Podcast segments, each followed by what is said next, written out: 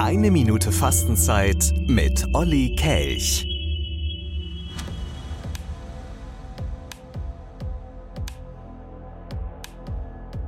Man erkennt mich nicht so leicht.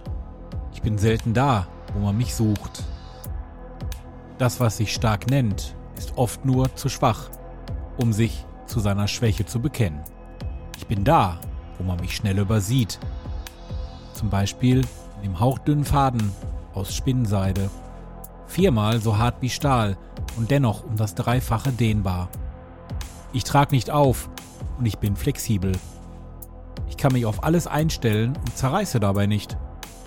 Ich scheue mich nicht vor Unorten. Ich kenne Krippe, Kreuz und Krankenzimmer. Mächtig bin ich in den Schwachen. Ich bin die Stärke.